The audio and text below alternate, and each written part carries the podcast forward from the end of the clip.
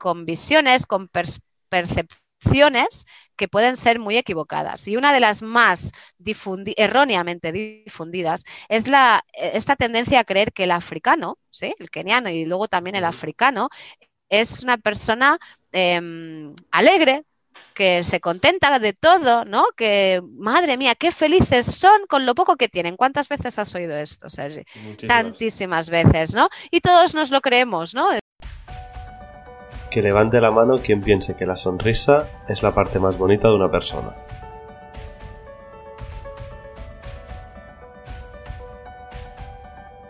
Que levante la mano quien piense que las sonrisas hacen de un mundo mejor.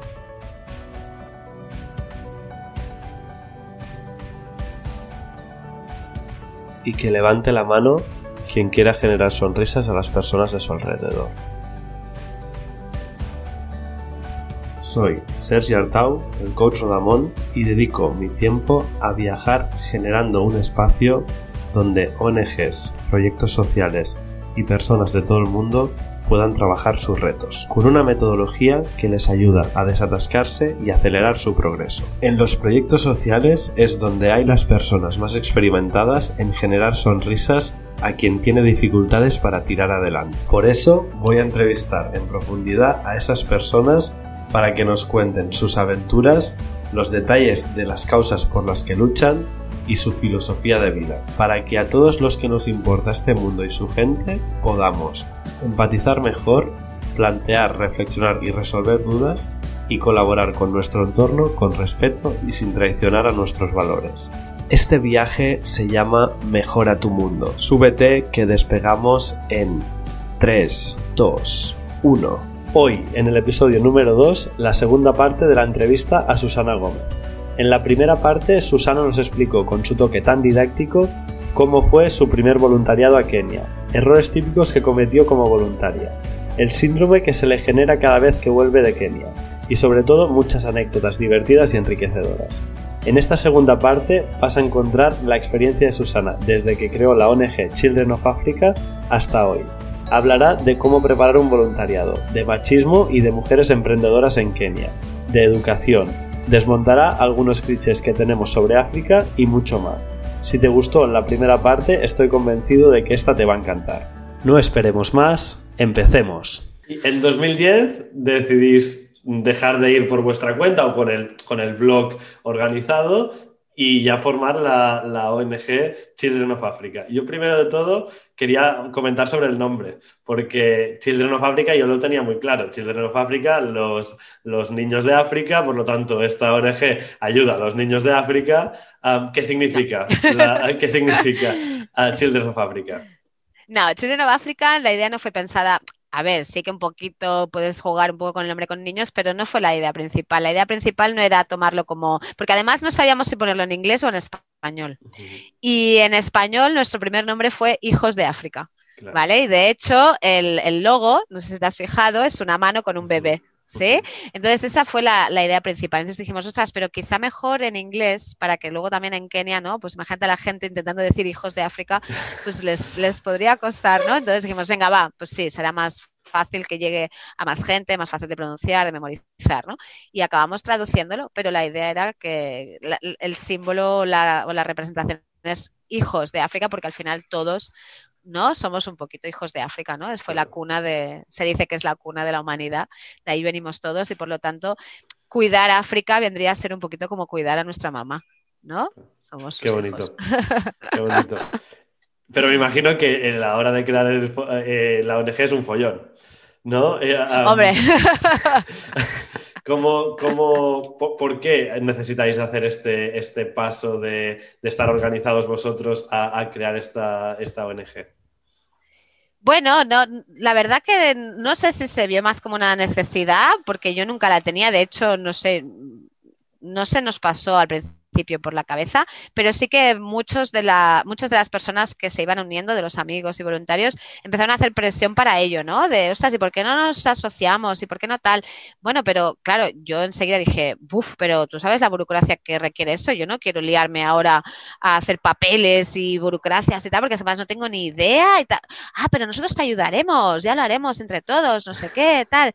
¿Seguro? Sí, sí, sí. Mira, yo me encargaré de tal, yo de cual, yo de escribir los estatutos, yo de presentarlos, yo de no sé qué. Bueno, al final entre todos nos animamos. Sí que es verdad que cuando lo valoramos vimos que tenía potencial el hecho de crear ONG porque al menos, por ejemplo, todos estos pequeños eventos que estábamos haciendo a modo particular, ¿no? Que lo hacíamos, por ejemplo, organizábamos cenas benéficas entre amigos y familiares, queríamos organizar algún concierto y teníamos que ir a bares a preguntar, etcétera. Sí que es verdad que luego puedes pasar a un siguiente nivel y contar con la ayuda de las instituciones públicas, ¿no? Porque ellos disponen de locales públicos. Por ejemplo, aquí se celebra el mercado de la, de la rosa y del libro de San Jordi y si no eres una entidad, pues tampoco puedes participar, ¿no? Entonces, bueno, tienes beneficios. Puedes entrar, como en nuestro caso, en el Consejo de Cooperación y Solidaridad de la ciudad y por lo tanto puedes solicitar ayudas públicas, puedes eh, optar a ayudas públicas. Es decir, que sí que es verdad que es un sacrificio, porque que vas a tener que dedicarle más horas a papelitos y documentos, pero por otro lado, pues también tienes sus, beneficios, ¿no? Entonces hay que valorarlo. Lo que pasa que, bueno, yo siempre había tenido como mis máximas, pues esto, el no tener burocracia, digamos, ¿no? Que nunca fuera una ONG muy grande, poca burocracia, porque al final la burocracia te roba mucho tiempo y te, y te te distrae de los objetivos principales y, bueno, pues al final lo que hemos conseguido, creo yo, es un poco de equilibrio, ¿no? Es aprovechar las ventajas que te permite el ser una ONG. Em, dedicando algo de tiempo a la burocracia, aprendiendo evidentemente también a, economizar el tiempo y, hacerlo de manera más rápida, pidiendo ayuda y asesoramiento a los que más conocen y ya está, y no dedicarle tampoco un exceso de tiempo, ¿no? Cuando, cuando nos han propuesto de hacer cosas más grandes que hemos visto, hemos valorado que requeriría de mucha más burocracia y especialización y todo esto, nos hemos negado. No, no es nuestro objetivo ser una gran ONG ni estar por todo el mundo, sino al revés, ¿no?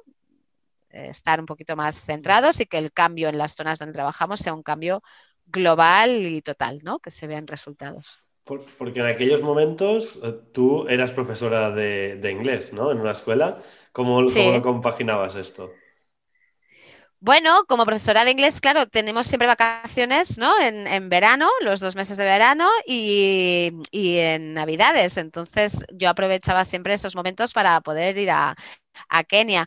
Eh, luego, es más, hubo algún sitio, cuando me tocó hacer de sustituto en algún sitio, pues pedí eh, excedencias que me dejaran estar más tiempo, porque al igual estaba haciendo tiempo parcial en la escuela y pensaba, bueno, tampoco es lo que me compensa, ¿no? en ese momento me llenaba mucho más eh, esta, esta otra labor o este, esta otra este otro sector de mi vida y entonces pues lo priorizaba y entonces pues bueno, intentaba ahorrar y de hecho siempre había sido bastante ahorradora, entonces tampoco fue un gran sacrificio por mi parte, fue un, fueron dinero, fue un dinero bien invertido yo creo, ¿no? Cuando quería estar más tiempo allí y esto me implicaba pues tener más gastos, obviamente, pues bueno, pues destinaba parte de mis ahorros a ello, pero también por otra parte era mucho más gratificante.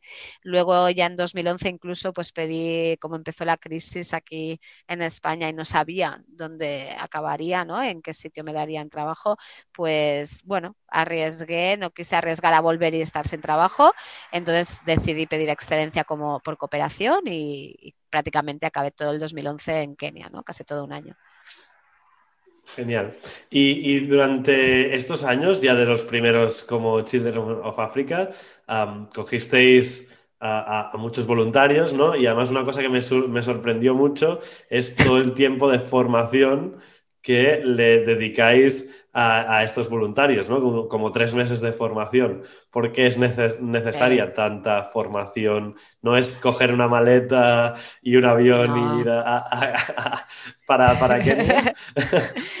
No, hombre, pues para, evitar todo eso que te conté, ¿no? Esto que estábamos hablando de todos los errores que cometíamos de principiante, ¿no? Los dos primeros años de, ir a hacer caridad más que cooperación, ¿no? De, no conocer y pensar que les podíamos ir a enseñar cosas, ¿no? Y, formarles en todo tipo de materias.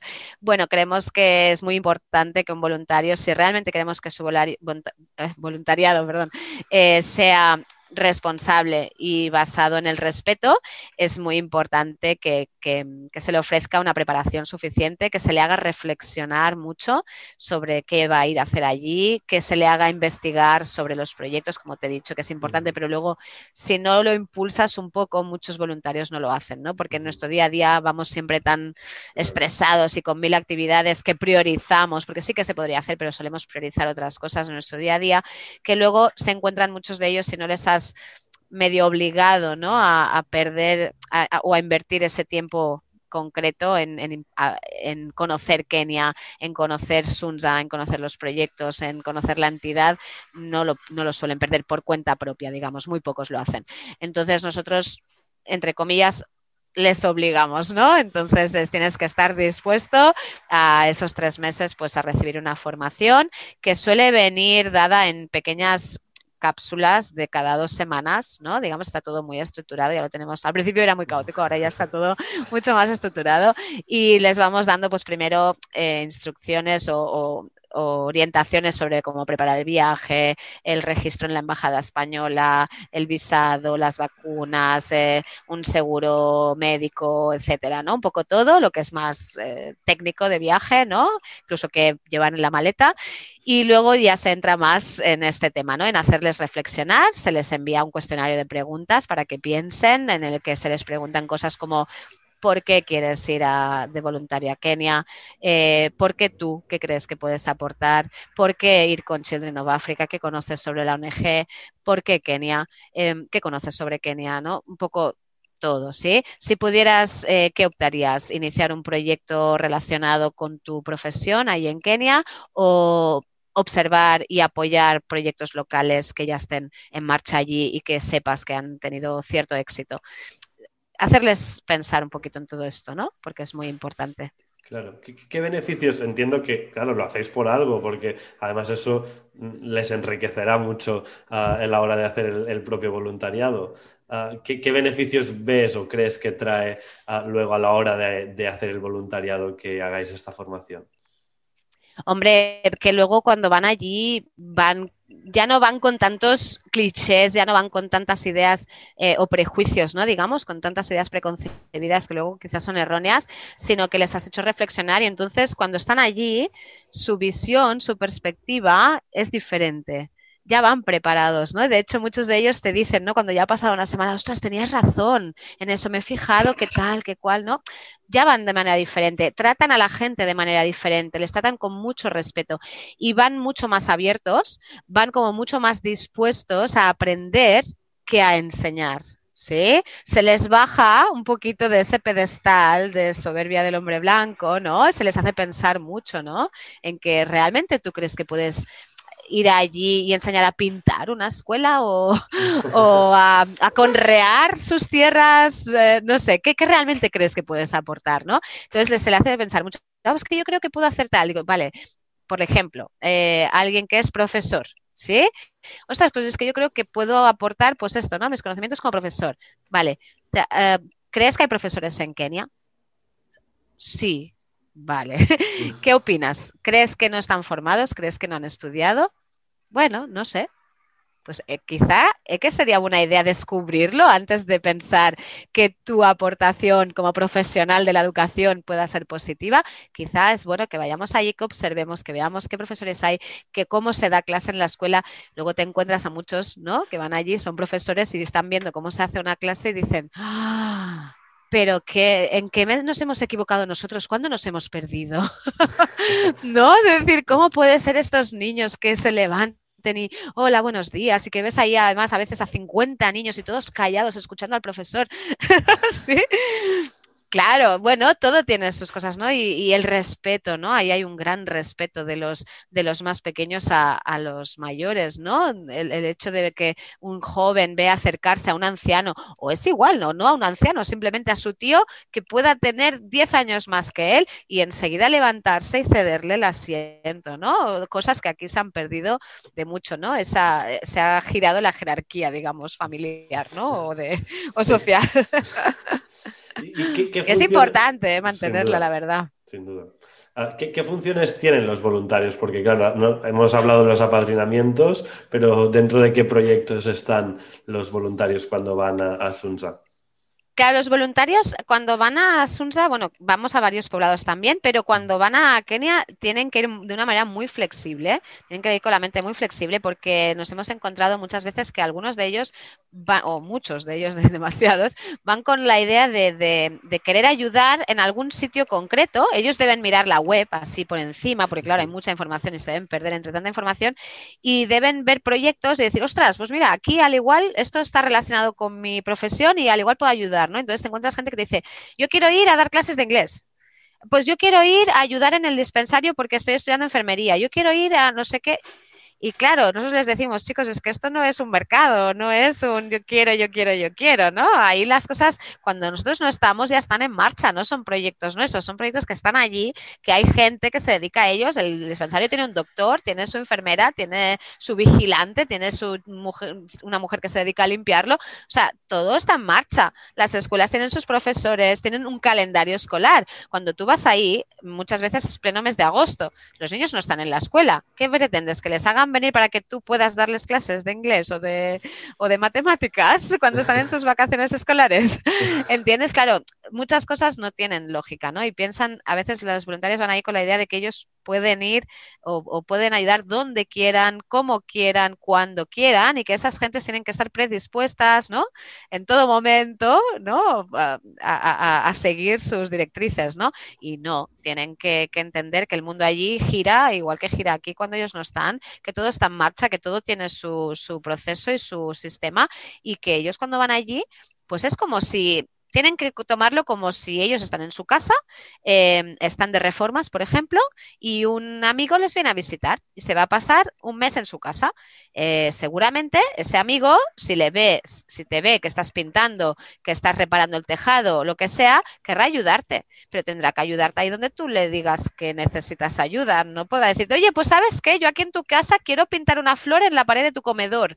Eh, no, no funcionan así las cosas, ¿no? África o Kenia no es nuestro lienzo para que nosotros podamos pintar como pintores lo que nos plazca, ¿no? No es un patio eh, de escuela, sino que son gentes y con sus sistemas y modos de vida y con sus propias decisiones y sus propios proyectos. Y entonces un voluntario tiene que entender que va allí a hacer un intercambio cultural, a aprender, a observar, a, pasar tiempo, a vivir experiencias con esas gentes para enriquecerse como persona, para conocer qué es lo que pasa allí de primera mano, cuáles son sus problemas principales y eh, sobre todo, eh, ayudar donde se les necesite, obviamente, en ese momento. Si en ese momento se está construyendo un aula, pues si te dicen, oye, mira, mañana vamos a pintar, ¿quieres echar una mano? Venga, sí, ayuda a pintar. Pero si lo mismo al, día siguiente se ha organizado un medical camp que llamamos en el dispensario médico, que es ofrecer visita al doctor gratuita durante todo un día, medicinas gratuitas para que toda la población pueda tener acceso, incluso aquellos que no tienen los mínimos recursos, pues que tú puedas ir a echar una mano, porque sabes que ese día va a estar el dispensario a reventar, ¿no? Pues vas a tener que vas a poder echar una mano. Que resulta que hay que plantar bananeras, pues a plantar bananeras, pues que lo que sea, ¿sí?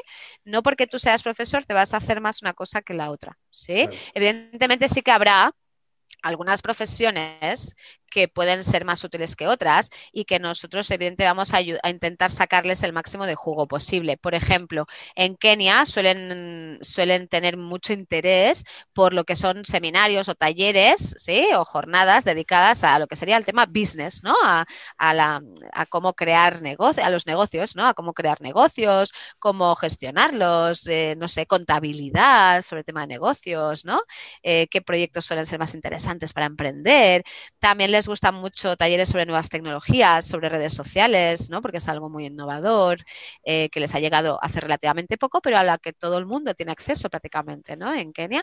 Entonces, si hay voluntarios que saben de business, de, empresas eh, empresariales, de lo que sea, o voluntarios que sepan mucho sobre nuevas tecnologías, pues evidentemente les siempre les ofrecemos esa oportunidad, ¿no? ¿Te gustaría ofrecer un, día de talleres para tal población? Otro día se puede hacer en otro poblado o con los grupos de mujeres, etcétera. Ah, sí, venga, va, pues ayudamos a prepararlo. Cuéntanos, un poco más de los grupos de, mujeres emprendedoras, porque, porque sé que hay un proyecto exclusivo de esto, ¿verdad? Sí, eh, este es un proyecto que es muy bonito, la verdad, que, que se ha expandido mucho, eh, que surgió pues en 2012, creo, 2011, 2012, a raíz de que una voluntaria de Barcelona llamada Ana, eh, pues bueno, pues después de las comidas, ¿no? Cuando estábamos ahí los voluntarios en la sobremesa que llamábamos, un poquito di digiriendo la comida, pues eh, se puso a enseñarle a otra voluntaria pues cómo hacer pulseras de estas de hilo, ¿no? Un poco con unos hilos que tenía, pues estaba enseñando a hacer pulseras. A lo que todo el resto de voluntarios también nos subamos a, oye, a ver, yo quiero aprender, pues algo como como ¿no? inofensivo, un juego, ¿no? En ese momento que surgió.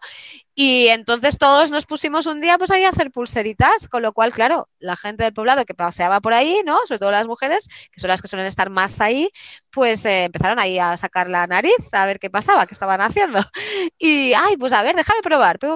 Bueno, pues ahí al final nos liamos todas las mujeres voluntarias y, y aldeanas del pueblo a hacer pulseras de hilo. Y entonces, pues no sé de quién salió la idea, porque eso sí que no te lo puedo decir, pero alguien dijo, ostras, oye, ¿y si nos llevamos? ¿Y si estas mujeres hacen, mejoran su técnica, Ana les enseña a hacerlas bien y hacen durante ahora que tenemos tranquilamente un mes o dos meses, se ponen a hacer pulseras y nos las llevamos e intentamos venderlas en mercadillos o donde sea y a ver qué sacamos. Y bueno, la mayor parte de todos dijimos, ostras, pero pulseras de hilo, eh, claro, como mucho las puedes vender a un, a un euro, ¿no? Porque claro, esto además hay en España hay un montón, en verano, en los, en los, en los tenderetes de playa hay un montón. Bueno, por probar, ¿no? vamos a probar. Venga, va, pues con, mucho escepticismo nos llevamos un montonazo de pulseras. Ese verano, entre voluntarios y mujeres, hicimos muchas pulseras.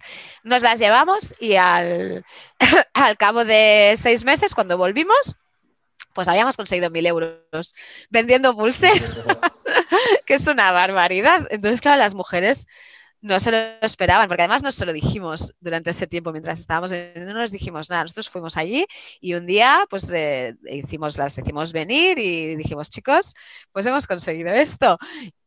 Y se quedaron súper sorprendidas. Y luego, pues otras mujeres del poblado también lo vieron, porque hicimos la entrega ahí en público para que otros lo vieran, porque siempre creemos que es muy importante, ¿no? Aprovechar cuando vamos a hacer algo como entrega de dinero, que no se haga en privado, que se haga llamando al resto de población a venir para que siempre ven, ¿no? Y luego se animan, ¿no? Gente que quizá en un principio no creían en un proyecto o en algo, pues que luego vean que sí que funciona, ¿no? Entonces, ahí se animaron un montón de, mujeres más, el grupo se incrementó cuando habían sido 5 o 6, pues luego ya de golpe eran 10, 12, 15, no lo recuerdo.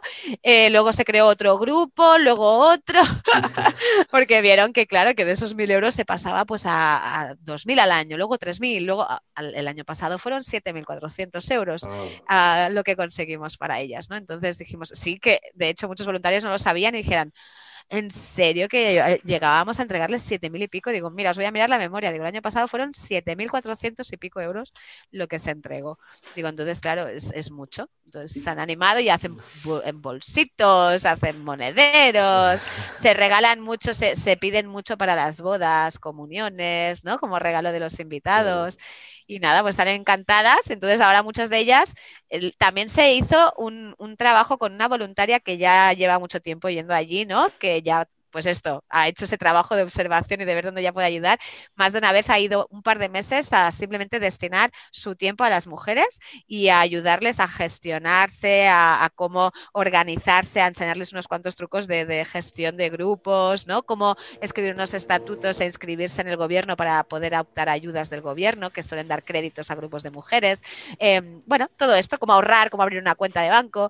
Y entonces les animamos a eso, a que no se repartieran enseguida ese dinero que acababa todo a trocitos y sin poder hacerse gran cosa, sino que se repartieran una parte y el resto lo invirtieran en hacer un proyecto común. ¿no? Mm. E, e, ¿Eso cómo ayuda al empoderamiento de estas mujeres en sus familias?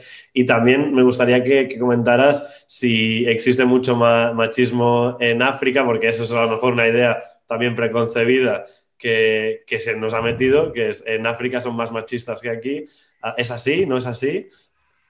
En África no lo sé, Sergio, porque en África eh, es muy grande. vamos a hablar de Kenia. porque si te vas a Marruecos puede ser una cosa, en Egipto puede ser otra, pero en Kenia no. En Kenia sí que es verdad que muchos voluntarios, ves, una de las, una de las tendencias es también ir con, esa, con, esa, con ese prejuicio de pensar que habrá mucho machismo y en cambio no lo hay. Hay más machismo aquí en España que en, que en Kenia.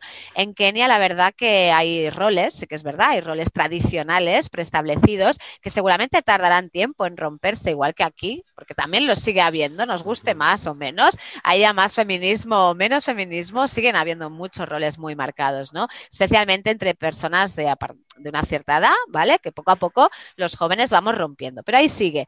Eh, además, por ejemplo, en Kenia se sorprende mucho cuando les hablamos del número de muertes que hay aquí por violencia de género, ¿no? Que son muchas, son muchas, suele haber mm, cada mes muchísimas, ¿no? O cada semana. Entonces ahí cuando tú lo cuentas eso, dice, pero bueno, ¿qué pasa? ¿No? La gente en España están locos o qué, los hombres. Eh, ahí no pasa, no es frecuente que oigas noticias de mujeres asesinadas por su marido, ¿vale? Eso por un lado. Y por otro lado, em, sí que es verdad que siguen estos roles, pero lo hacen de una manera muy feliz y si esos roles se rompen, porque la vida cambia, se adaptan a los nuevos roles sin ningún problema. Y si, por ejemplo, en una familia em, es la mujer la que encuentra trabajo en vez del hombre, por lo que sea, o es la mujer la que es más emprendedora y emprende un negocio, como puede ser, conozco a muchas mujeres ahí que tienen tiendas, que tienen negocios, que tienen eh, talleres de reparaciones, etcétera, y son, son la mujer la que lo lleva, ¿no? De hecho, y el hombre, pues se dedicará más a cuidar a los hijos, o lo harán más los hermanos, que de hecho la tarea de cuidar a los hijos ahí como suelen ser, tener bastantes, pues suelen ser los hermanos mayores los que más los cuidan. Entonces los padres tienen más tiempo para dedicarse a tareas eh, económicas para la, para la familia. Y oye, sí que es verdad que la mujer por ser la que cría también, la que, la que se dedica más a la casa, pues quizá eh, de manera tradicional es la que más verás cocinando, la que más verás yendo a buscar el agua, cortando la leña, que es otro de los roles de las mujeres allí, ¿eh? irónicamente, que es una cosa que requiere fuerza, pues suelen ser las mujeres las que cortan la leña para cocinar. Eh, los hombres suelen tener el rol más de construir las casas, ¿sí? de ir a buscar los palos, el barro, para irlas construyendo, las, placas metálicas, repararlas, ir a pescar, em, no sé, otras tareas, ¿no? Entonces sí que a priori a veces un voluntario va allí y ve que la mujer está sirviendo la comida o está trayendo el té o las hermanas mayores o lo que sea y piensan, mira, pues como muy, muy, muy machista, ¿no? Esto, pero ellas no lo toman tanto como, evidentemente hay de todo, ¿eh? Como en todas partes. Seguramente también hay casas donde hay machismo y donde hay hombres que pegan a sus mujeres, ¿eh? Pero si, me habla, si hablamos de modo general, ¿vale? Como comunidad, no es la tendencia. El hombre suele respetar mucho a la mujer y el hecho de haber ayudado a financiar estos proyectos de las mujeres, eh, les ha empoderado mucho además, ¿no? Les hemos visto grandes cambios en estas mujeres de estos grupos. Eh, se han, tenido como, les hemos visto mayor autoestima, les hemos visto como más ganas de emprender cosas, ideas, eh, más, más confianza a la hora de participar en cosas, roles y eventos donde antes quizá consideraban que ellas no eran tan bienvenidas o tan útiles, ¿sí? Por lo tanto, las ves más, más emprendedoras y eso es muy bonito porque también han entendido que, oye, que dos sueldos valen más que uno para la, para la economía de una familia, ¿no? De una casa. No solo ellas eran emprendedoras, sino, emprendedoras, sino que tú también fuiste emprendedora en 2014 cuando decidiste crear la, junto con, junto con tu marido William, la English World Academy en Figueras y, no sé si dejar 100% la, la educación formal y, dedicarte, dedicarte económicamente 100% en la academia o, lo compaginaste, estas dos cosas. No, dejé totalmente de trabajar para el departamento, para la escuela pública y 100% nos dedicamos a, la creación de la academia. Y bueno, porque me había cansado mucho de dar vueltas ya con la escuela pública, tenía muy claro, nunca había querido hacer oposiciones, nunca había querido optar a una plaza fija porque me daba mucho miedo el aposentarme, el acostumbrarme, el cerrarme puertas, ¿no? Tenía claro que quería hacer muchas cosas, entonces nunca jamás intenté ni siquiera eh, estudiar para oposiciones, aunque mis compañeros de trabajo no lo entendieran y pensaban que estaba loca, pero yo creo que tenía muy claro que, haría otras cosas, ¿no? Entonces, bueno, pues para ahí fui, eh, cuando vimos la oportunidad enseguida nos lanzamos a ella. Eh, de hecho, tampoco era nuestro plan inicial, nuestro plan inicial era nos íbamos a ir a Dubái a hacer ambos de profesores de inglés y de, sí, porque aquí había mucha crisis, entonces a mí las condiciones de trabajo cada vez eran peores. Había pasado de enseñar en secundaria, pues otra vez a, infantil y primaria, a ir a pueblos muy lejanos del mío y por lo tanto gastar mucho en, gasolina. Y bueno, las condiciones ya no eran las mismas. Entonces decidimos que lo ideal sería, ya que todos los dos estábamos formados como profesores de inglés, que pudiéramos ir a, bueno, él como nativo y yo como profesora, pues que, pudiéramos ir a dar clases a Dubai donde el sueldo era muy bueno, te pagaban piso, te arreglaban todos los papeles del visado vamos, las condiciones eran estupendas. Y dijimos, vamos a ir allá, no sé, cuatro o cinco años, ahorramos y a la vuelta esperemos que la crisis haya mejorado y a ver qué tal, ¿no? A ver qué hacemos. Y en esas que cuando ya estábamos buscando cositas para ir a Dubai pues vimos un local aquí muy cerca de casa que siempre lo habíamos estado mirando, donde daban antes clases de informática y dijimos, ostras, un local como este sería genial para montar una academia. Y de golpe y porrazo un día vimos, se alquila. Y fue el cambio. Dijimos, nosotros vamos a mirar, vamos a preguntar, pam, pam, pam, pam, y ala, ahí estamos ahora después de seis años. Y además, uh, no, solo, no solo abriste la academia, sino que también tuvisteis una niña, Emma, maravillosa. Uh, sí. ¿Cómo lo haces para muy activa, muy activa como su madre. ¿Cómo lo haces para gestionar una ONG, abrir un proyecto, una academia, ser madre al mismo tiempo? ¿Eres superwoman? No. no. mira, pues mira, muchos, muchos de los miembros del equipo siempre me lo dicen. Ah, eres una máquina, eres una máquina. Pero es que no soy una máquina, es, es cuestión de priorizar, es aprender a a, economizar el tiempo. Eh, no sé, no pierdo mucho tiempo mira, mucha gente a veces, eh, también una frase típica que hay que, un cliché típico que hay que romper, mucha gente suele decir, o te encuentras, oyes muchas veces ¿eh? esta frase de, es que no nos toca a nosotros, a la gente de, a pie, de, resolver estos conflictos del mundo, de ayudar a proyectos. Eso, tienen que, eso es cosa de los políticos, eso tiene que ser los políticos, ellos son los únicos que lo pueden hacer. Yo creo que eso es la excusa de, para mantener la conciencia tranquila del que, del que no quiere hacer, del que, del que prefiere prefiere destinar sus esfuerzos a otras cosas, a otras prioridades y que prefiere reaccionar mmm, con la inmovilización en lugar de la acción, ¿no? Entonces eso quizá te mantiene la conciencia tranquila, porque es mentira, porque lo que podemos hacer es tantísimo pero tantísimo. No sé, mi día a día, yo cuando me voy a dormir pienso, he hecho tantas cosas, tantas cosas. No sé, ayer estuvimos mandando el dinero de los grupos de mujeres, estuvimos pagando eh, estudios de una chica que está en la universidad, eh, estuvimos gestionando a ver cómo otra chica que se acaba de graduar puede devolver el traje de, la graduación que le prestaron y tiene que devolverla a Nairobi, buscando maneras de, de devolver el traje sin que tenga que gastar en el trayecto. Eh, bueno, actualizando el registro de apadrinamiento viendo cuáles te necesitan cosas prioritarias. Eh, mil cosas, es que hay tantas mm. cosas por hacer. Ese tiempo lo podría haber gastado, obviamente, en irme a tomar una cerveza en el bar de al lado, en llamar a mis amigos para ver cuándo iremos a esquiar cuando pase la pandemia, en tragarme cuatro series de Netflix y, no sé, comiendo una pizza aquí tranquilamente tirada en el sofá. Pero no es mi prioridad, no son mis prioridades, ¿no?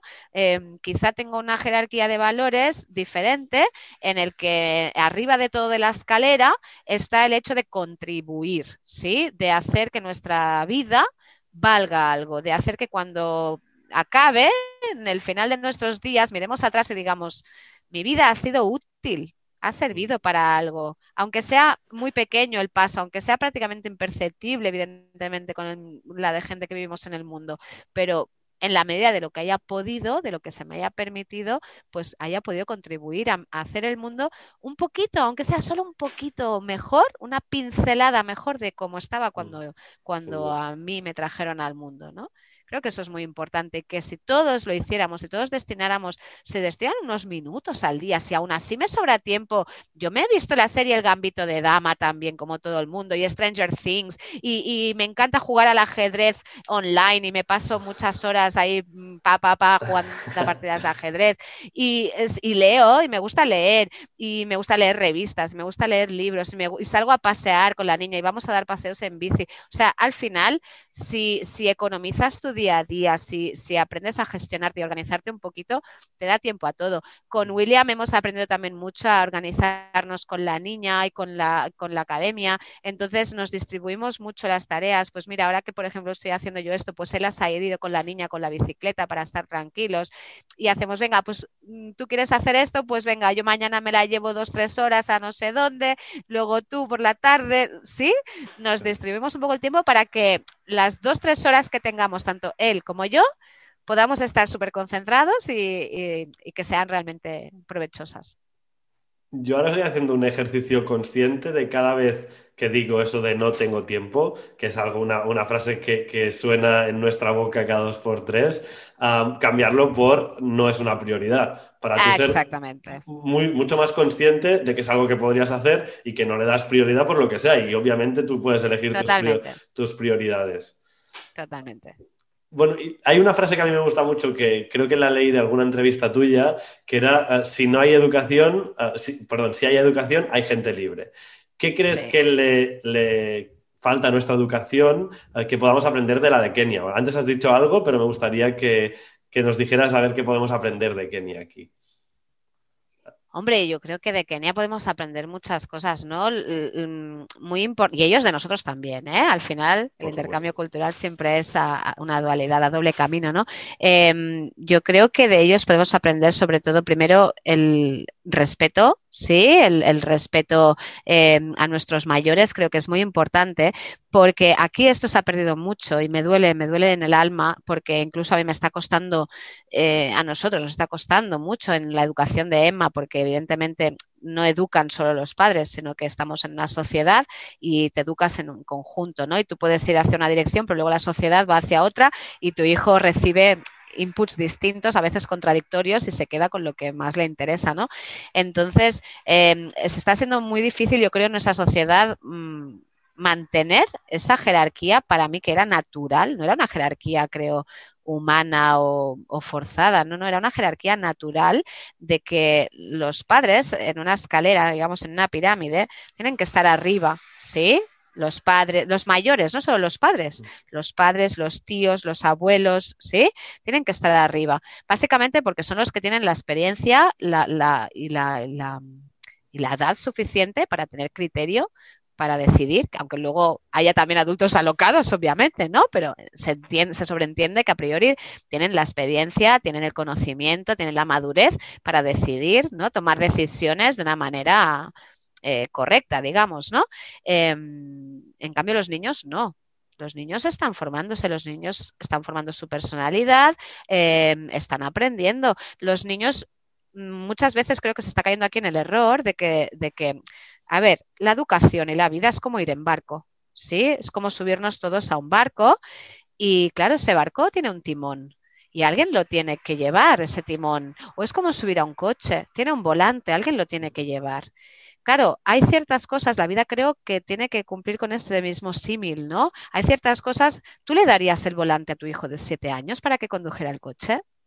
No, ¿verdad? Tú le darías el timón del barco, seguramente naufragaríamos todos, ¿verdad? Y encima harías sentir fatal al niño porque le harías sentir culpable, cuando la culpa es tuya por haberle dejado llevar un timón cuando aún no le toca por edad, ¿sí? Entonces, hoy, hoy en día se está haciendo esto, se está dejando a los niños conducir el coche de la familia, se está dejando a los niños llevar el timón de la familia, ¿sí? Entonces, que decidan ellos. Mm, claro, yo como maestra me he encontrado situaciones como tan rocambolescas como encontrarme madres llamando a la escuela diciendo que su hija de siete años no quería ir a la escuela y que a ver si la podíamos convencer. ¿Sí? E, esto claro, es rocambolesco. Si tu hija de siete años mm, no, no quiere ir a la escuela, tú le tienes que llevar a la escuela y punto, o sea, no hay más. Tú eres la capitana del barco y si no da que unos años ese barco va a naufragar 100%, ¿sí? Tú vas a estar pidiendo SOS, ¿sí? Entonces, esto yo creo que es muy importante. Tendríamos que mantener eso. Y yo siempre lo digo lo mismo, además, no solo para esto, para que el barco no naufrague y el coche no tenga un accidente, sino también porque es la única manera de proteger a nuestros hijos. Porque si tu hijo no te obedece porque te tiene un respeto, porque sabe que en la, en la escalera, en la jerarquía, estás arriba, si tú un momento dado tienes que cruzar una calle y tienes que agarrarlo, tienes que pegarle un grito para que no la, no la cruces, si tu hijo no te hace ni puñetero caso porque eres más su colega que su padre, tú no le vas a poder salvar de ese peligro, no le vas a poder proteger. ¿Sí? Si tú tienes que decirle, niño, no vayas allí porque hay un peligro y no te va a hacer caso porque eres su colega y no su padre, ¿sí? Pues no le vas a poder proteger. Y tu, tu prioridad o tu obligación, creo yo, moral y natural como padre es proteger a tus hijos, es intentar em, crear las condiciones necesarias para que esos niños lleguen a mayores sin morir en el intento. sí, es tu obligación como padre, es protegerles. Entonces, no sobreprotegerles, no, no, protegerles para que lleguen. Y eso pasa por conseguir que haya esa jerarquía y que ellos respeten tu palabra, que cuando tú les digas aquí no vamos porque es peligroso, aquí no vamos. ¿sí? Y que tú puedas dirigir un poquito. Entonces creo que eso ahí en Kenia de momento todavía se mantiene, no sé si en algún momento cambiará, pero creo que es una cosa positiva a mantener, ¿no? Eh, y aunque mucha gente no lo crea, mucha gente piensa que ahí en Kenia se mantiene porque dan, porque pegan palos. Y no es así, porque de hecho es verdad, yo creo que mucha gente lo piensa así, claro, ahí seguro que lo hacen porque deben estar acojonados que les van a dar un guantazo. No, de hecho en Kenia también está prohibido pegar, está prohibido darles con palos, está prohibido y un profesor se puede ir a la cárcel por hacerlo ya desde hace varios años. Pero sí que es verdad que yo creo que lo hacen por imitación, porque es uno de los valores de su sociedad. Los niños desde pequeños lo ven, lo ven que lo hacen todos los otros niños y lo imitan. Es algo natural también pasa, por ejemplo, con los japoneses, creo, ¿no? Que tienen un respeto muy grande por los padres. son, son sociedades distintas. Vamos a, algunos proyectos que además habéis hecho también aquí en Figueras, ¿verdad? en Figueras y pueblos de alrededores también no solo habéis, habéis actuado directamente en, Kenia, sino también aquí en Girona. ¿Qué habéis hecho? Sí, aquí en Girona ya desde hace no sé, como unos cuatro años, creo, unos cuatro o cinco años, eh, se iniciaron, y también en Navarra, ¿eh? se iniciaron eh, proyectos muy bonitos con escuelas, sobre todo con centros de secundaria de aquí, que iniciaron un nuevo rumbo de la asociación, que fue el no solo trabajar en Kenia o dar apoyo a proyectos de Kenia, sino también intentar mejorar ¿no? las actitudes de la gente de aquí, que muchas veces son perjudiciales para la gente de allá, ¿no? Decíamos, entonces puede ser un poco contradictorio el hecho de mandar a voluntarios ahí a echar una mano, a pintar una escuela o a plantar unas bananeras, cuando luego aquí hacemos cosas que son muy perjudiciales y que, que de hecho contribuyen a que su situación sea así de deplorable, ¿no? Entonces nos animamos a crear unos talleres que, bueno, se llaman talleres de cooperación responsable y consumo responsable, eh, que ahora ya se están dando a, un número de unos cuatro o cinco centros por año, a excepción de este año que por la pandemia no, se han podido realizar, pero solemos ir a cuatro, cinco, a veces seis centros escolares cada año. Eh, se ofrecen alumnos de secundaria y se les enseñan, pues eh, se les hace pensar también, se les hace reflexionar sobre esta diferencia entre cooperación y caridad, eh, se les hace aprender em, qué actitudes ¿no? y qué manera podemos, de qué manera podemos prepararnos para ser un voluntario en un futuro si ellos lo quieren ser, que es una cosa que ya les empieza siempre a inquietar a esa edad, pues cómo podemos hacerlo de manera responsable, de manera respetuosa, ¿no? De la mejor manera que hacer antes de ir para allá. Eh, y también se les hace reflexionar mucho sobre esto, sobre qué hacemos aquí, que luego perjudica a otros países del mundo, no solo a Kenia, ¿eh? sino a otros países como pueden ser la selva amazónica, como pueden ser eh, las grandes plantaciones de, aceite de palma en otros lugares, ¿no? Entonces decimos, claro, aquí, por ejemplo, hay un consumo excesivo, ¿no? De productos de supermercado, de donuts, bollicaos, bollería, todo esto requiere mucho aceite de palma, por ejemplo, ¿no? Quizá no hace falta que no comamos nunca en la vida un donut, pero sí que al igual podemos buscar un poquito de equilibrio, reducir un poquito buscar más el consumo de productos de mercados locales, ¿no? De mercados de proximidad, producto fresco, ¿sí? De manera que quizá no haya que eh, deforestar selvas enteras, ¿no? Digamos, pues de, de plantaciones de aceite de palma, que luego esto tiene repercusiones muy negativas en el clima, en, el microclima de esas zonas, ¿no? Y por consiguiente, pues eh, favorece pues, que haya cambios climáticos que luego son muy nefastos para las poblaciones que dependen de la agricultura, ¿no? Como puede ser Kenia, ¿no? Kenia es una de esas y, y la verdad que el cambio climático y la contaminación que en gran parte es culpa nuestra porque los países más contaminantes somos los occidentales, ¿no? Entonces esa contaminación ahí sí que ese cambio climático al que hemos al que hemos invertido todos los occidentales, ¿no? En el que hemos invertido todos los occidentales, pues eh, se ha notado mucho en Kenia en el cambio de estaciones lluviosas, de estaciones secas, la gente ahí ya no sabe cuándo tienen que conrear, cuándo tienen que plantar, cuando hace, sobre todo además los últimos 10 años se ha incrementado, porque yo en 2009, 2008 recuerdo haber visto unas plantaciones de maíz enormes, verdes, frondosas, y últimamente, los últimos dos, tres años, esas zonas son todas secas, están todas súper secas porque ha cambiado totalmente los ciclos de lluvias. Eh, ¿Qué más? Cosas tan, tan, tan eh, simples como, como, el consumo que hacemos de las nuevas tecnologías, ¿no? Aquí la gente, en lugar de cambiar de móvil cuando lo necesita o de ordenador cuando lo necesita, muchas veces lo hace por moda, ¿no? Porque sale el último modelo del iPhone no sé qué, eh, lo que sea, ¿no? Claro, todas estas tecnologías requieren de unos materiales, de unos minerales, que la mayor parte de ellos provienen de África, ¿sí? Con lo cual, cuanto más consumimos de esto, más fomentamos eh, la esclavitud, porque en esas minas hay mucha esclavitud de niños trabajando ahí hay, muchas muertes, muchas muertes inútiles porque hay una gran falta de, medidas de seguridad en esos trabajos, en esas minas.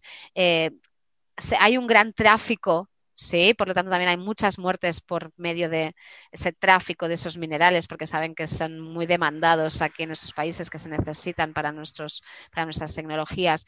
Entonces, aunque no queramos pensarlo, aunque queramos cerrar nuestros ojos y simplemente comprar y comprar y comprar sin pensar, creo que son temas de los que nos tienen que hacer pensar, porque al fin y al cabo somos también... Em, entre comillas, culpables o, parcialmente culpables quizá de la muerte de esa gente por necesitar tanto exceso de, de tecnología, ¿no?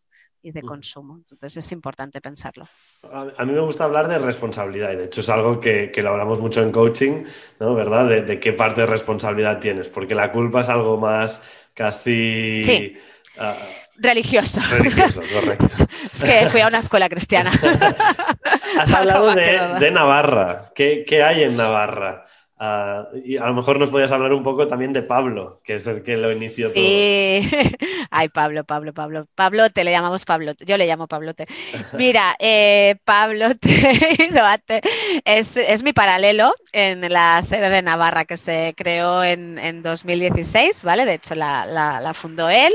Eh, nos explicó su idea y nos pareció genial. Nos dijo, Susana, tú no te preocupes, que no va a significar más burocracia. Yo me encargo de todo, de lo que implique la, sede de Navarra. Y dije, pues ala, adelante. Entonces, nada, eh, además, eso implicó un cambio, un giro ¿no? muy importante o, una mejora, podríamos decir, muy importante para la asociación, porque no sé por qué motivo en Navarra eh, hay mucha solidaridad, hay mucha solidaridad. La gente está muy volcada, parece como que es algo instaurado en la, en la sociedad, algo con lo que ya nacen o en las escuelas quizás se educa mucho más en valores o en no sé, o fomentan muchos proyectos solidarios, quizá desde las escuelas, porque lo he visto mucho. Y entonces él consiguió, eh, al crear esta sede, pues movilizar a mucha gente, ¿sí? Movilizar a mucha gente. Mm. Él además es profesor en una escuela, en la Escuela San Cernin de Pamplona. Es una escuela con 1.800 alumnos, con lo cual eh, él consiguió motivar mucho a la comunidad de padres, de maestros. Muchos voluntarios de los canidos son profesores de San Cernin. Entonces, la escuela está Em, ¿cómo se llama? hermanada con una escuela de, Kenia que se llama Bandi School desde hace dos o tres años. Em, muchos, algunos alumnos de secundaria de San Cernin pues van allí en verano, en junio, pasan un par de semanas viviendo como los alumnos de allí, con lo cual aprenden muchísimo, cambia totalmente su visión de la escuela, aprenden a valorar ¿no? lo que tienen en la suya propia, ¿no? porque van a buscar agua con los garrafones con los niños, se levantan a las 7 de la mañana se ponen a barrer el terreno de la escuela porque es lo que hacen los niños allí. Eh, bueno, es, son dos semanas muy bonitas de un gran intercambio cultural. Ellos sí que tienen claro que no van de voluntarios, van allí a hacer un intercambio, además son muy jóvenes, son entre 16 y 18 años y lo que sí que van es con muchas ganas y con ya se les prepara también muy bien, se les da mucha formación también y se les comenta pues esto, a ver qué pueden aportar, cómo pueden intercambiar. Entonces intercambian lengua, español por Swahili, intercambian canciones, juegos, eh, mapas, información sobre su ciudad, sobre su escuela, sobre sus familias, etcétera. ¿no? Entonces creo que es muy enriquecedor para todos. Vamos ya, si quieres. Pablo, Pablo fue voluntario de, Claro, todo empezó porque Pablo era voluntario de, 2012 del Chedeno of África y luego volvió también en 2015 y fue un enamorado de los proyectos. Le gustó cómo trabajábamos. Los dos teníamos unos, una escala de valores, creo, bastante similar, una manera de entender la educación muy similar. Eh, también los dos eh, nos decantábamos más por la cooperación que por la caridad y eso fue lo que nos hizo unir mucho, tener muy claro que no era que nosotros fuéramos allí a dar y regalar, sino que las comunidades tenían que participar, tenía que ser un todos por todos. Y nada, pues eh, es muy parecido también en este aspecto a mí y nos apoyamos mucho. Qué guay. Ah, bueno, vamos a, si quieres, a, ya ponernos en la actualidad, cómo ha afectado la pandemia. Sería interesante que nos comentaras a, toda la zona de, de Sunza y, Kinango, que es, la, que es como sería la provincia, ¿verdad?, de, de, de Kenia y a Children of Africa también, a, vuestra organización. Bueno, en Sunza y Kinango eh, no ha afectado de la misma manera que aquí, ¿vale? Porque ahí no han tenido el mismo número de contagios ni de, ni de muertes, por suerte. Eh, no sé por qué, supongo que por muchos factores la pandemia no ha llegado sobre todo a esa zona de África del Este, pues parece como que la, ha esquivado, no sé por qué, pero también podría ser que las políticas de su gobierno fueran muy buenas porque es que cerraron fronteras ya desde el primer segundo contagio, quizás siendo muy conscientes de que no tenían los recursos suficientes en caso de que eso se, se descontrolara, ¿no? Entonces, bueno, eh, sí que en materia de salud y de presión a sus centros sanitarios no lo han sufrido quizá como nosotros, pero ahí lo que más afectado ha salido ha sido la educación, ¿no? Porque niños que ya solían estar a priori en, desigualdad de condiciones, ¿no? Porque especialmente son niños de zonas rurales que suelen ir a escuelas mucho en, que están en peores condiciones que las urbanas, eh, además muchos de estos niños porque por sus condiciones familiares, porque tienen que cuidar de niños otros hermanos o lo que sea, suelen empezar la escuela más tarde, por lo tanto, pues te puedes encontrar hay muchos voluntarios llegan y te dicen, ostras, si, si, tienen esta edad debe estar en este curso, ¿no? No, te encontrarás a chicas de, de 14, 15 años en cuarto de primaria perfectamente, ¿no?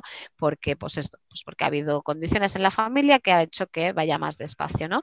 Em, si ya de por sí iban bastante retrasados en materia de educación, pues ahora han perdido casi un año más, porque el gobierno cerró escuelas en marzo y no abre hasta el 4 de enero, ¿no? Entonces, no sé cómo va a solucionar este caos que ha, suponido también para, ha supuesto también para nosotros, para los apadrinamientos, ha sido caótico. Entonces, eh, bueno, ahora teóricamente el 4 de enero van a volver a emprender las clases ahí donde lo habían dejado, con lo cual si antes el curso en Kenia iba de enero a diciembre, ahora en este mes de enero van a empezar el segundo trimestre del curso en el que estaban. Con lo cual aquí ya no sé cuándo acabarán. es un caos. Pero bueno, y eso, han perdido tiempo que para ellos era muy precioso, ¿no? de estudios. Nosotros sí, para nosotros ha significado el parón de todo de todo, de todo, ¿no? No hemos podido ah, realizar ningún evento solidario, como el que, dice, a menos que no fuera algo online como una venta de sudaderas o alguna cosita de estas, sino que, bueno, pues nada, ni, mercados, ni carrera, que en Barañain solían organizar una carrera solidaria, la Barañain Sunza que le llaman, que era muy bonita, donde participan casi mil personas, pues nada, este año ni carrera, ni paradas de mercadillos, ni, ni charlas en los institutos, ni voluntarios para Kenia, nada, ni conciertos, nada de nada. Ahí nos hemos quedado. Además, un poco también a raíz de todo esto, hemos empezado a trabajar coaching. Bueno, no sé si quieres compartir en, qué retos, en qué retos estáis, estáis enfrentando y, también cómo ha sido la experiencia. Estamos a mitad del proceso. Sí, está siendo muy, muy, muy enriquecedor. La verdad que si no lo habíamos hecho nunca, fue una iniciativa que nos gustó mucho, que, pero que fue en plan, bueno, vamos a ver, ¿no? Al igual sacamos algo, al igual no, no lo sé. Y la verdad que está siendo muy provechosa, ¿no? Porque con estas sesiones de coaching lo que estamos consiguiendo es que eh, lo que decíamos, en nuestro día a día muchas veces vamos todos, ¿no? Muy estresados, con muchas actividades y tenemos poco, ¿Tenemos? No, lo tenemos, pero no le damos esa prioridad. No destinamos tiempo a la planificación, ¿no? no le damos suficientemente tiempo a la reflexión de lo que estamos haciendo, a cómo podemos mejorarlo, em, qué, actividades, qué acciones pueden em, intentar conseguir algunos objetivos que te marques, ¿no? Marcarlos a más corto plazo, quizá no, no hacerlos tan globales, ¿no? Digamos, para que sean más tangibles, más, más fácilmente alcanzables, ¿no?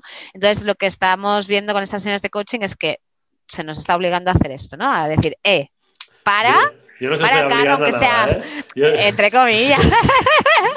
Nos estamos auto, auto obligando, auto obligando. Entre comillas, ¿no? Pues eh, decir, bueno, hoy paras, ni que sea una hora, dos horas, hoy paras y piensas, ¿sí? Venga, ¿qué, hace falta para mejorar la ONG? ¿Qué, podemos eh, conseguir si hacemos esto o aquello? ¿Qué os gustaría alcanzar dentro de tres meses, etcétera, ¿no? Entonces, esto te hace reflexionar y te hace tener ideas que si no paras a reflexionar no las tienes, ¿no? Sino que al final estás tan ocupado que tu mente no, no le permites ese tiempo para que tenga ideas de mejora, ¿no? Entonces eh, estamos viendo que, que, está dando muchos frutos, ¿no? Estamos llenándonos de una energía que por culpa quizá yo creo de la pandemia se había quedado un poquito dormida, la verdad. Estábamos todos un poquito dormidos porque nos veíamos un poco impotentes y de golpe hemos empezado a pensar, a idear cosas de que sí que podemos hacer aunque no podamos ir a Kenia y aunque no podamos organizar una carrera, ¿no? ¿Cómo le explicarías a alguien que no conoce qué es coaching ah, o, qué es mi coaching? Porque hay muchos tipos de coaching, vamos a decir, el que, el que has practicado conmigo. Em, yo diría que es tener a alguien que te, que te ayuda, que te oriente, como una, no sé, como una linterna por la noche, ¿no? Que andas un poco perdido y es como una linterna que te va diciendo, a ver, mm, mira bien por dónde vas, mira bien, que al igual vas, vas, vas, ¿no? Es como que muchas veces en nuestro día vamos tirando y a, veces un poco con esa visión de, de, asno, ¿no? De no ver a los lados.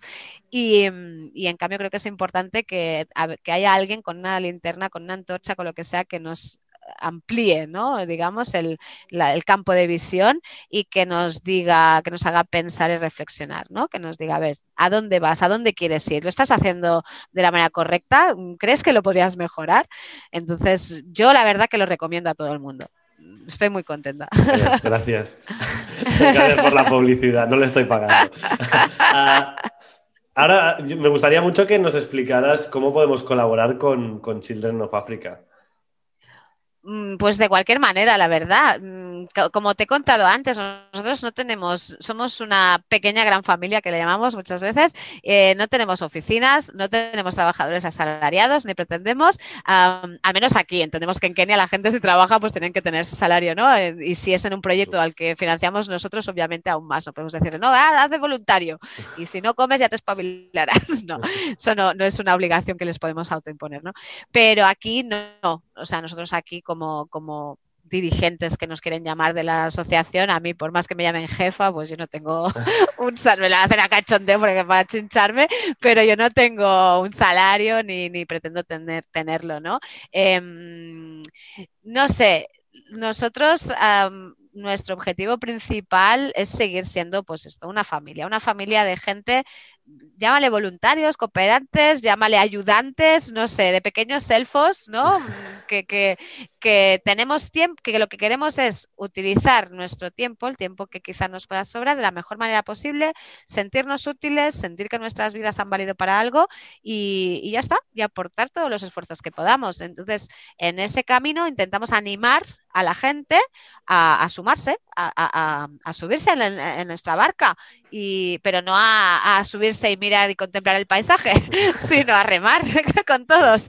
Y nada, cada uno con lo que pueda. Nosotros eh, siempre decimos, las puertas están muy bien, bienvenidas y abiertas a cualquier persona, cualquier tipo de ayuda, ya sea eh, de coaching, de, de asesoramiento, de alguien que resulta que tiene un gran conocimiento en redes sociales y nos puede echar una mano en las redes sociales o de nuevas tecnologías y nos puede echar una mano con la página web, de alguien que conoce a un cantante y al igual le puede animar a que haga un concierto benéfico, em, de los que quieren ir de voluntarios a Kenia, porque obviamente siempre tiene, hacen falta, porque son los embajadores, son los, los, los reporteros, ¿no? Los que van a ir allí luego a su vuelta, pues podrán contar sobre lo que han vivido y lo que han visto, ¿no? Entonces también son muy importantes. Desde el que quiere aportar algo para las becas escolares, y ayudar y a, contribuir a que más chavales puedan acceder a la educación, porque al fin y al cabo eso nos repercute en todos. Em, todo depende de dónde pongas tú las fronteras, ¿no? Digamos, de tu casa. tú las puedes poner en tu jardín, las puedes poner en tu ciudad, las, los límites los puedes poner en tu comarca, en tu provincia, en tu país, en tu continente o las puedes poner simplemente alrededor del planeta entero. Entonces, si para ti es importante em, que tus hijos tengan una buena educación, seguramente puedes ampliar esas fronteras, es decir, también es importante que aquellos que rodean a mis hijos la tengan, porque si mis hijos solo la tienen, pero luego como amistades tienen a otros niños que no la tienen, seguramente mi hijo también se influenciará de esa gente con poca educación, ¿vale? tendrá menor, calidad de vida. Eh, amplíalo eso a tu país, a tu mundo, ¿sí? Si todos nos rodeamos de gente que haya tenido acceso a la educación, por lo tanto, gente libre, todos como sociedad, como comunidad mundial, seremos menos manipulables, ¿sí? Y por lo tanto, las élites no podrán jugar tanto a mover los hilos, ¿no? Como si fuéramos títeres. Has resumido perfectamente el objetivo de este podcast que se llama Mejora tu mundo, que, viene a ser justamente esto, que, dejemos, o sea, que podamos ser un poco menos manipulables, que conozcamos de primera mano los proyectos y, que podamos reflexionar, que podamos mejorar sobre nuestro mundo. voy a hacerte ya las últimas preguntas para que podamos ir cerrando. Ah, son, cortitas. ¿Qué es para ti la solidaridad? Es para mí la solidaridad una obligación. una obligación. La solidaridad es empatía. La solidaridad es empatía y creo que es muy importante que todo ser humano sea empático, es decir, que sepa ponerse un poco en el lugar de los demás, que, cualquier acción injusta le despierte una, no sé cómo decirte, una reacción de, de incomodidad ¿sí? que no le permita vivir tan tranquilamente cuando ve una injusticia. Por lo tanto, creo que es muy importante. Creo que es una cosa con la que no es una cosa con la que nacemos. Creo que es una cosa que se aprende, ¿sí? Por lo tanto, hay otra vez muy importante la educación en valores, la educación para el desarrollo y la paz, y que todos los niños tengan ocasiones, oportunidades, que sus mayores les ofrezcan oportunidades para desarrollar esa empatía y esa solidaridad, para que no se queden indiferentes ante cualquier injusticia del mundo o ante cualquier cosa mejorable, ya sea la, desigualdad entre géneros, ya sea la, contaminación y el cambio climático, ya sea la pobreza, ya sea los refugiados, mm, lo que sea hay mil los conflictos bélicos, hay mil conflictos, hay mil, hay mil injusticias, miles de injusticias en el mundo que todavía eh, quedan por solucionar y evidentemente el primer paso es tener esa empatía y tener esa solidaridad para verlos. Si no los ves, si no empatizas con ellos, no vas a hacer nada por ellos. Entonces es muy importante. Mirando en retrospectiva, ¿volverías a formar la ONG? Sí, una y mil veces. ¿Nos puedes recomendar algún libro, alguna película, algún documental que nos pueda ayudar a comprender la situación de Kinango o, similares? De Kinango no hay. La verdad que, estuve pensando un poquito a ver qué os podía recomendar, pero claro, bueno, a ver, no hay. Yo desconozco, no, no conozco. Sé que hay una, una mm, directora de cortometrajes de Kenia que ha hecho un, un, documental que se llama Rafiki, que todavía no he podido ver. Lo emitieron en Barcelona, no hace mucho, en un cine de estos más independientes, digamos, y no lo he podido ver todavía. Me encantaría. Y Rafiki significa amigo. ¿Vale? Entonces no sé exactamente, pero seguro que ahí se puede ver bastante cosa de la realidad de Kenia, me imagino, así que el que tenga ocasión, pues que lo busque, si lo puede ver, puede ser interesante. Pero muy recomendable, uno que a mí me marcó y sí lo vi en un cine en Barcelona, en un cine independiente de Barcelona, eh, fue Oro Negro. Esto es un documental que va sobre el mercado del café, sobre el proceso ¿sí? del café, desde su plantación, desde sus inicios, desde los agricultores que lo plantan, pues ya puede ser en Kenia como Etiopía y otros lugares de África, cómo, cómo llega, que por, todos los procesos que pasa hasta llegar a un Starbucks de Barcelona. ¿Sí? ¿Sabes estar en alguna plataforma? Sí, lo puedes ver. creo que lo puedes ver. ¿eh? Ayer incluso lo estuve buscando. Creo que ahora ya se puede ver. No estoy segura, pero. Vamos a poner los links en la descripción vamos a poner los links de, de vuestra Con oro negro. Cuidado porque hay, hay, otras cosas que también se llaman oro negro. ¿eh? Tienes que ver que tenga una portada con, el, con una taza de café y unos granos de café.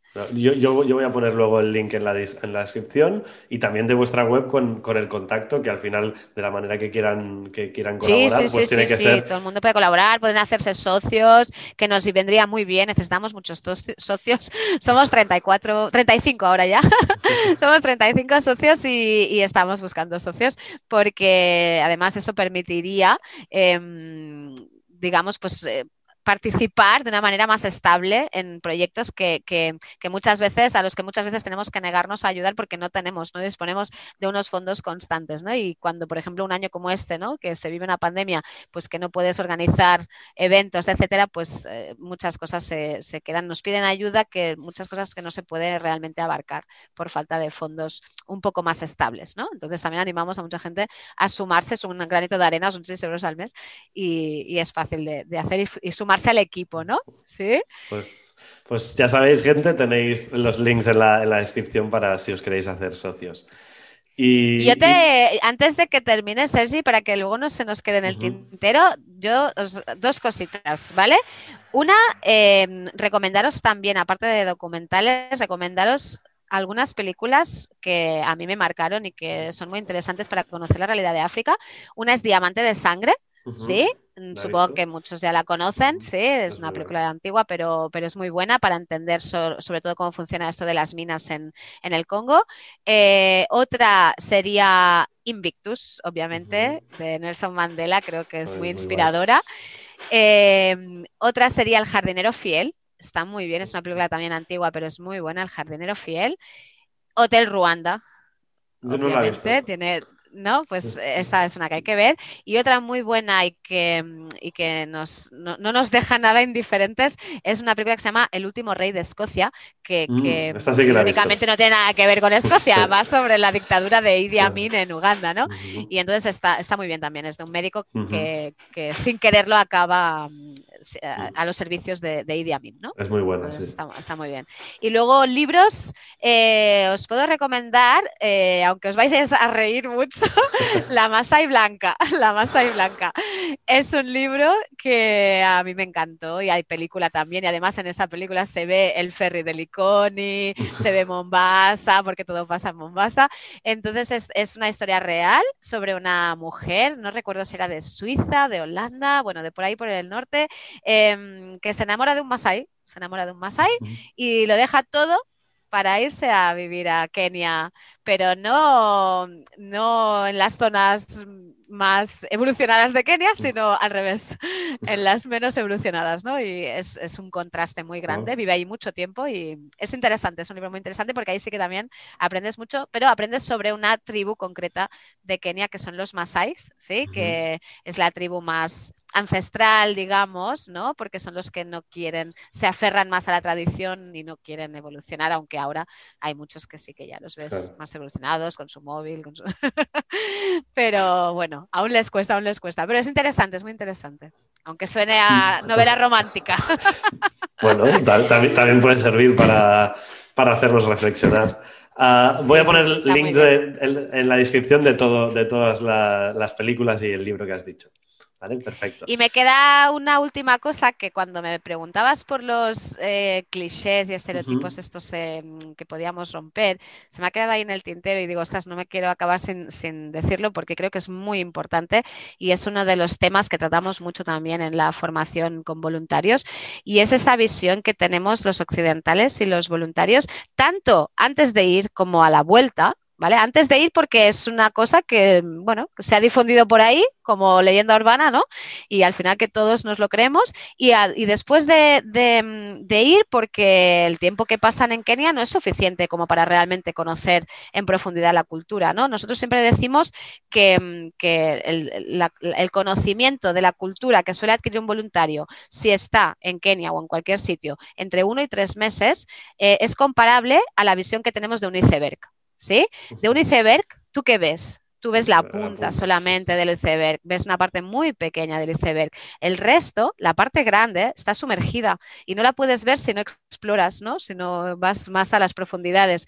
Entonces, una cultura, conocer una cultura es lo mismo. Es como un iceberg. Tú cuando vas allí, si pasas poco tiempo, si vas así en pinceladas, vas a conocer la punta del iceberg de esa cultura, ¿sí? Y te vas a quedar con, con con visiones, con percepciones que pueden ser muy equivocadas. Y una de las más erróneamente difundidas es la, esta tendencia a creer que el africano, ¿sí? el keniano y luego también el africano, es una persona em, alegre, que se contenta de todo, ¿no? Que, madre mía, qué felices son con lo poco que tienen. ¿Cuántas veces has oído esto, Sergi? Tantísimas veces, ¿no? Y todos nos lo creemos, ¿no? es que, pero eh, si lo piensas con un poco más de detalle, qué imagen tan simplista, ¿no? Tan naif, tan infantilizada, ¿no? Que tenemos de ellos. Muchas veces incluso esto puede ser negativo porque tiende a, crear esa imagen del africano como alguien naif, como alguien infantilizado, como un niño que está contento con un palo, ¿no?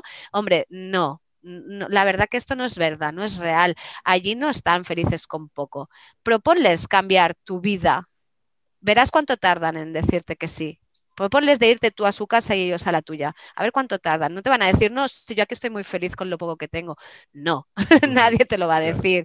Ni tampoco te vas a ir tú a vivir a su casa de barro, ¿vale? Muy poca gente, algún aventurero que tenga poco aquí, que le vincule, pues sí, lo hará. Pero normalmente muy poca gente dejará su, casa para irse allá a una casa de barro, eh, sin medicina, sin escuelas para sus futuros hijos, sin un cine, sin tiendas, sin nada, ¿no?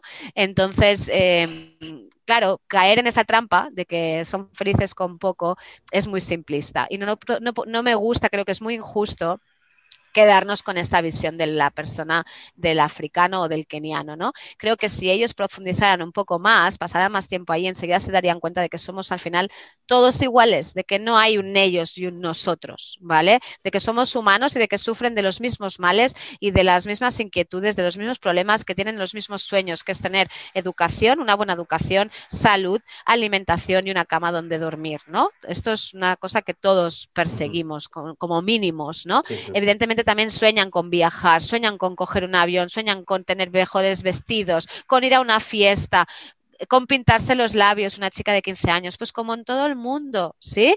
Eh, la diferencia, realmente si indagaran un poco más, se darían cuenta de que no radica en su cultura y en la nuestra, en su raza y en la nuestra, en si son diferentes, no, son iguales que nosotros, evidentemente con sus pequeñas diferencias culturales que podemos tener en todo el mundo, pero la diferencia principal, ese, ese reírse constantemente, ese ser tan hospitalario y abrir las puertas a todo el mundo, a entregar todo lo que tiene, aunque sea poco, no es porque sean africanos, no es porque sean kenianos, es porque el 70% de África es rural. ¿Sí? Y si tú te das cuenta, en realidad la dualidad no viene por un ellos y un nosotros, un africano o un occidental, sino en la gente que vive en el campo y la gente que vive en la ciudad. Si tú aquí mismo, en nuestras ciudades, te vas al campo, te vas a nuestros países, te vas al campo, verás que ahí todo el mundo te saluda, vas por la, caminando por caminitos rurales y la gente te dice buenos días, buenos días, ¿no? Y vas a un pueblo y la gente deja las puertas abiertas y están ahí en el bar de al lado charlando y hola, ¿qué tal? Y, y te abrirán las puertas de su casa con mayor tranquilidad. ¿Por qué? Porque en el campo hay menos peligros que en la ciudad. ¿sí? Cuando vivimos en la ciudad hay muchos más peligros y como seres humanos nos defendemos. ¿Cómo nos defendemos? Siendo más individualistas, más sospechosos, menos abiertos, menos amables con todo el mundo, porque no sabemos en quién confiar. ¿Sí? Entonces eso pasa en todo el mundo. ¿Qué diferencia hay? Que aquí tenemos más ciudades, somos más urbanitas, están además pegadas, ¿no? En cambio, allí el 70% es rural todavía. Entonces te vas a encontrar con que la gente es más amable, es más abierta, no porque sean más naifs, no porque sean más simplistas, porque son gente de campo. Y la gente de campo es así como eran nuestros abuelos, no hay más. Entonces creo que es algo importante a, reflexionar. ¿Eso lo, lo has sacado de tus últimos estudios? De antropología. No, eso lo he aprendido pensando y pensando y pensando y dándome cuenta de que cuando muchos voluntarios volvían y todos decían lo mismo, ¡Oh, qué felices, qué tal. Y yo pensaba, yo cuando vivía ahí en 2011 no me pareció que tanta gente fuera tan feliz. Claro que al igual cuando vas un mes, pues claro, pues eh, eres el nuevo, eres, ellos son los anfitriones y, evidentemente te lo quieren dar todo, ¿no? Y sí que es verdad, y también es verdad que en, Mombasa o en la zona de la costa la gente es más abierta que en Nairobi, ¿no? También te lo vas a encontrar, pero es que eso aquí también pasará, ¿no? En las zonas quizá de playa o las zonas de paso, la gente también es más amable que en una zona cerrada donde no pase nadie, ¿no? Digamos, en una zona de montaña quizá. Entonces, al final somos humanos todos. Y yo me daba cuenta de que cuando pasé ahí más tiempo, yo veía muchos conflictos y yo no veía a la gente tan, reír tanto cuando ya se acostumbraron a mí, cuando yo ya no era la la, turista, digamos, ¿no? La, viajera que va a estar aquí pocos, pocas semanas, la gente ahí hacía su vida, vida normal y había conflictos, y había gente que lloraba y había gente que se peleaba y, había disputas y había conflictos a veces dentro de una misma familia o dentro de dos poblados que estos no se podían ver aquellos. encontrabas a unos que decían que esos tenían más tiendas y más cosas porque adoraban al diablo. Bueno, unas burradas, claro, ahí había de todo, pues como aquí, aquí también nos peleamos todos, ¿no? En una comunidad de vecinos es una locura ¿no? Pues es lo mismo. Entonces, ¿más felices con poco? No, igual, tienen conflictos mm, iguales. Entonces empecé a pensar, ¿por qué se les ve tan alegres? Y como yo voy muy, mucho a caminar a los pueblos de aquí al lado, empecé a fijarme, ostras, es que cuando voy aquí al lado a Vilabertrán, ahí nos saludamos todos. Y justo al llegar a la ciudad, al Figueras, nos dejamos de saludar todos. Mm. Y eso, pues, poco a poco te hace reflexionar, ¿no? Gracias por compartirlo porque a mí me parece súper interesante esta reflexión.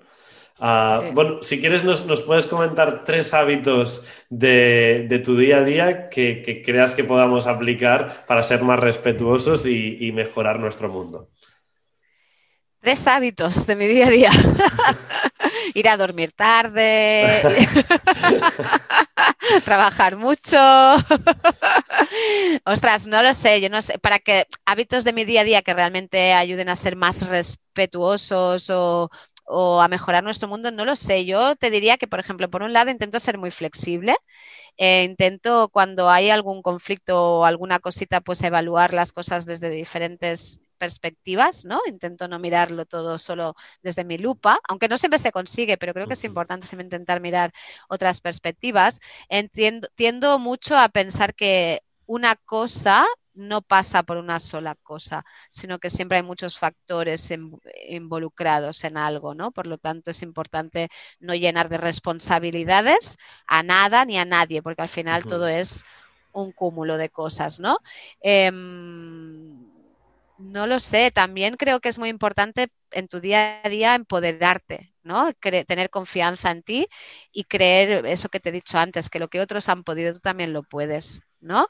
Mm, a nosotros al principio nos parecía una montaña esto de escribir proyectos y presentarlos para conseguir ayudas públicas y justificar la memoria y bueno, pero ahí nos lanzamos. ¿Por qué? Porque dijimos, pues si otros lo han hecho, en algún momento han tenido que aprenderlo, no nacieron aprendidos.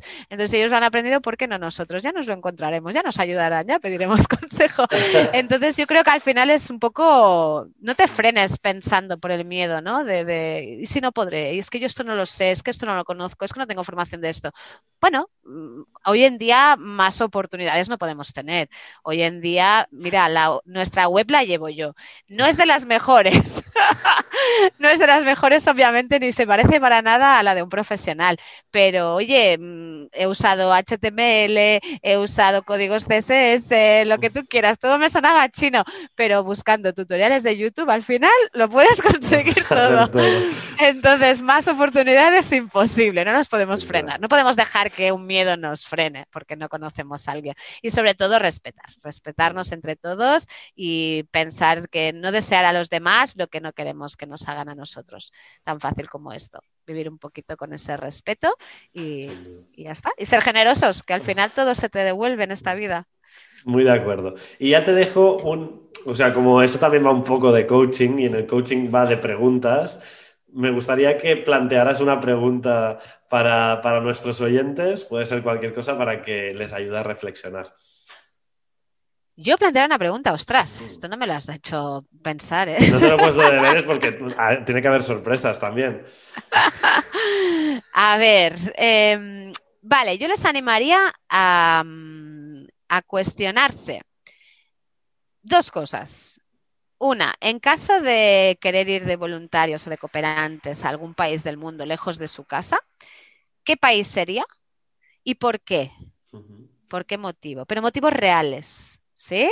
Motivos reales. Muchas veces los voluntarios tendemos a pensar, ah, es que quiero ayudar, quiero hacer todo lo posible, aportar todo lo que pueda. Pero ¿por qué Kenia? ¿Por qué Kenia? ¿Por qué no en tu país? Si sabes que en tu país hay muchos niños que pueden también necesitar tu ayuda, sabes que hay niños en plantas de hospitales de cáncer, sabes que hay niños em, de familias desfavorecidas que quizá puedan necesitar un cable en sus, en sus estudios. Ahora se está haciendo en Navarra el proyecto Caribu, ¿no? en el que estamos ofreciendo ayuda a niños de familias desfavorecidas por la pandemia. Se pueden hacer muchas cosas aquí. Entonces, ¿por qué Kenia? ¿Cuál es la motivación real detrás de ir a Tailandia, a China, a Kenia? A Tanzania, a Uganda a realizar un voluntariado. Busca la motivación real y acéptala, acéptala. Es porque en Kenia hay safaris, es porque te suena que habrá jirafas y que el paisaje es precioso, es porque crees que vas a vivir una experiencia súper exuberante de la que vas a traer fotos muy bonitas, es porque, mm, bueno, ¿Crees que, cuando vuelvas te consideran un poquito un héroe después de las fotos con niños, abrazándote a niños que vas a traer tan bonitas y que dirán, guau, qué gran corazón tienes? Eh, y eso te subirá tu ego porque por lo que sea está abajo de moral. No sé, búscale la motivación real, pero acéptala. Y una vez aceptada, luego sí, planteate, es muy lícito que vayas a Kenia, pero una vez aceptada, entonces acepta que tendrás que sacrificarte mucho para ir, que el billete vale un dinero, que habrá que ahorrarlo, que no esperes que una asociación lo sude por ti, ¿sí? Y que, que te lo luches tú, que te pagues tu comida, que, entiendas que las asociaciones y las ONGs no están para hacer cumplir tus sueños, que si quieres ayudar se puede ayudar al lado de tu casa.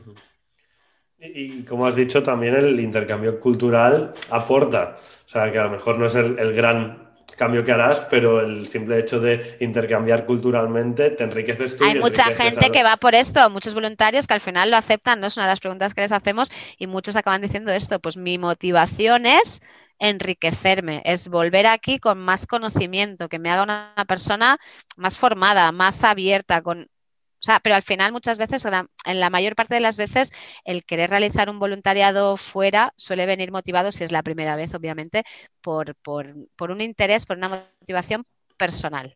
Entonces les animo a buscar cuál es, cuál es esa motivación personal. Y como tú bien has dicho, a mí también me parece lícito, ¿eh? Que, eso, que eso sea así a cambio de un intercambio. y tanto, y tanto, y tanto, y tanto, no, no. Y, aparte, yo siempre lo he dicho, ¿eh? ¿eh? aunque las motivaciones sean egoístas para ir a hacer estos voluntariados internacionales, bienvenidos sean. Ojalá todos los egoísmos fueran así. Ojalá fueran todos este tipo de egoísmos. El mundo iría mucho mejor. Bueno, Susana, muchísimas gracias. Ha sido un verdadero placer. Además, os he dicho que su vocación de docencia es brutal y, y lo has transmitido súper bien. O sea que supongo que ahora te toca. placer para mí también. Te toca estar con la nena ya. Por lo tanto, te mando un abrazo muy fuerte. De momento está, está con su padre, está tranquila de momento. Pues Hace solecito. Ahora te puedes descansar después de, de este tute. Eso sí, una buena siesta hoy. Un abrazo muy fuerte. Igualmente, Sergio, muchísimas gracias por tu ayuda y mucha suerte en este proyecto que estás emprendiendo, que me parece genial y precioso y estamos encantados de, formar parte, aunque sea una pequeña gotita en el océano. Muchas gracias a ti por colaborar. Buenos días, Sergi, hasta pronto. Espero que este vídeo te sirva para aprender y reflexionar cómo mejorar tu mundo. Si quieres ver más de lo que subo y quieres apoyar el proyecto, dale a me gusta y suscríbete. En el Instagram de Coach Rodamón es donde tengo más actividad, con reflexiones, proyectos y canciones o otras chorradas. Espero que sigas generando sonrisas a tu gente. Hasta pronto.